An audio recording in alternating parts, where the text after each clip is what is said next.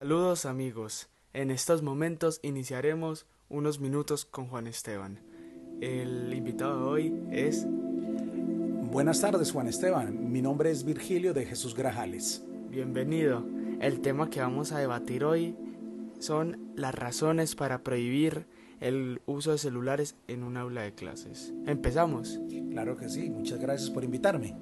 La primera pregunta es, ¿Cómo afectaría el uso de los celulares en el comportamiento de los estudiantes? Para mí yo creo que afectaría en la forma en que se puedan distraer, distraerse los compañeros, distraerse la persona misma y serían muchos problemas para poder dar un buen entendimiento o recibir bien una clase. ¿Qué beneficios podría tener el prohibir los celulares en un colegio?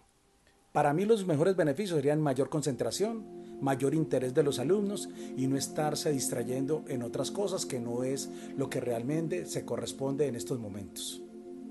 ¿Y para ti qué impacto tienen los celulares en el rendimiento académico de los estudiantes? Precisamente, como lo decía anteriormente, la distracción es algo que no se van a poder concentrar para recibir una clase y después van a estar preguntando al final de ella misma qué fue lo que se dijo.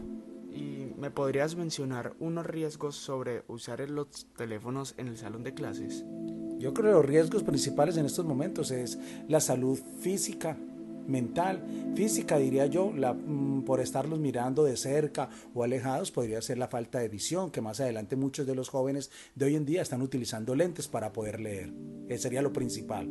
Y su parte emocional, que esto afectaría de un momento a otro.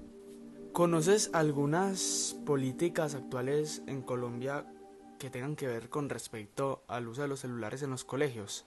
Sí, son lo, que, lo que he escuchado en ciertos medios de comunicación y, he leído sobre este tema es que está totalmente prohibido, tanto para alumnos como para maestros, estar utilizando estos aparatos dentro de un recinto donde se están recibiendo clases, llámese escuelas, llámese colegio.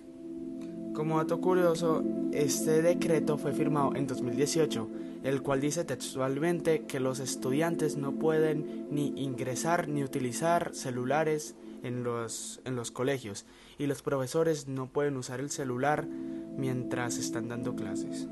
El uso excesivo de los celulares afectaría en la salud física o mental de los estudiantes. Sí, claro que sí. Hemos visto por ciertos comunicados o ciertas personas que hablan en ciertos momentos de que precisamente, y como decía anteriormente, la parte física en la, cuestión de los ojos afecta mucho los ojos, la visión de los jóvenes hoy en día, más que todos los niños que desde muy temprana edad están utilizando estos aparatos. Entonces, tanto física, como mentalmente afecta de una forma grande porque hay cosas que no se pueden manejar debido a que en el teléfono puedes, puedes encontrar cualquier clase de información y hay jóvenes que no saben cómo manejarla o cómo llevarla a cabo y ahí es donde vienen los problemas.